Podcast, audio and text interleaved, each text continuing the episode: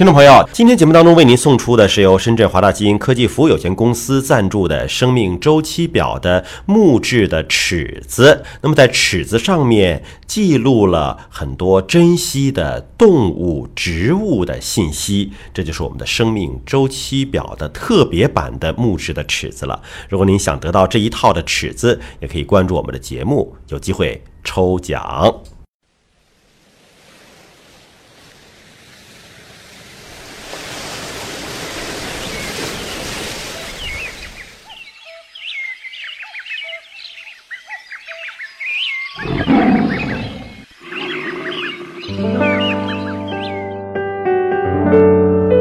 生命密码，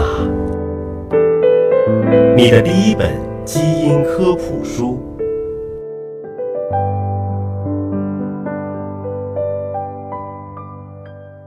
欢迎各位关注今天的生命密码，我是香飞，为您请到的是华大基因的 CEO 尹烨老师。尹烨老师好，香飞同学好。今天我们聊一聊干细胞。干细胞是什么呢？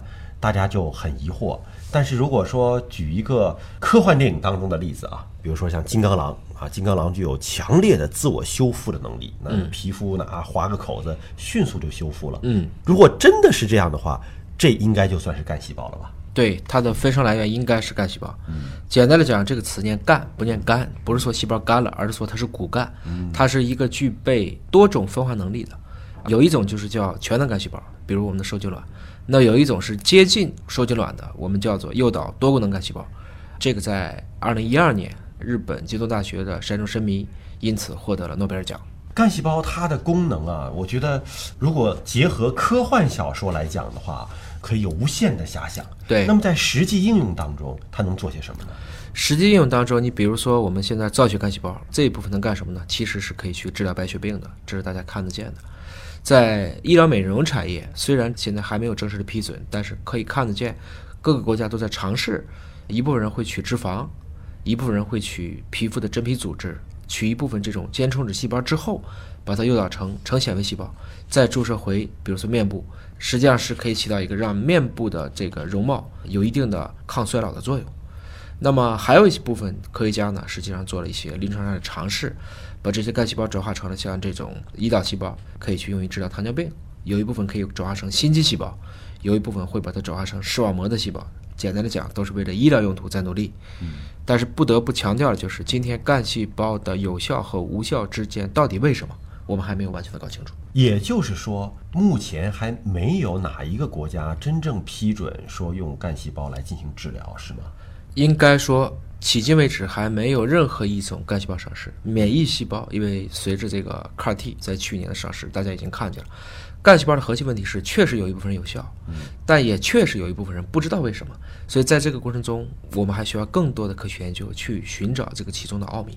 那既然说临床上可能还没有批复啊，但是面对着市场上的一些干细胞美容也好啊，或者干细胞治疗也好，干细胞回输也好，普通的消费者应该本着一个什么样的态度去面对呢？虽然今天我们还没有彻底的搞明白，但是搞明白应该也是在未来不会太长时间的事情。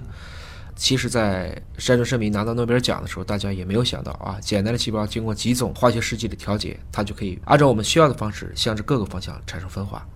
换言之呢，如果有一天干细胞真的能用了，也合法了，至少在几条路径上比较清楚了，那么我希望大家应该做的事情是在自己年轻的时候，可能把自己的细胞先存下来，真正要用到你原料的时候，希望你还找得到这些属于你年轻态的时候这些细胞。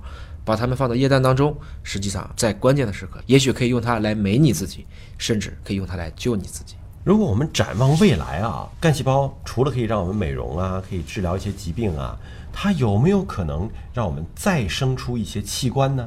比如说某一个器官衰老了啊，我不用找供体了，我直接用自己的干细胞复制出一个我自己的器官。嗯。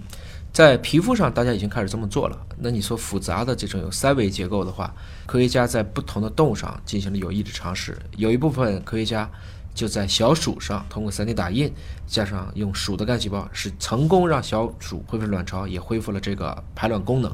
从这个意义上看呢，它可能给再生医学，我们以前叫组织工程，现在叫再生医学。带来了全新的希望，干细胞为我们的未来的医疗打开了一扇全新的窗口啊！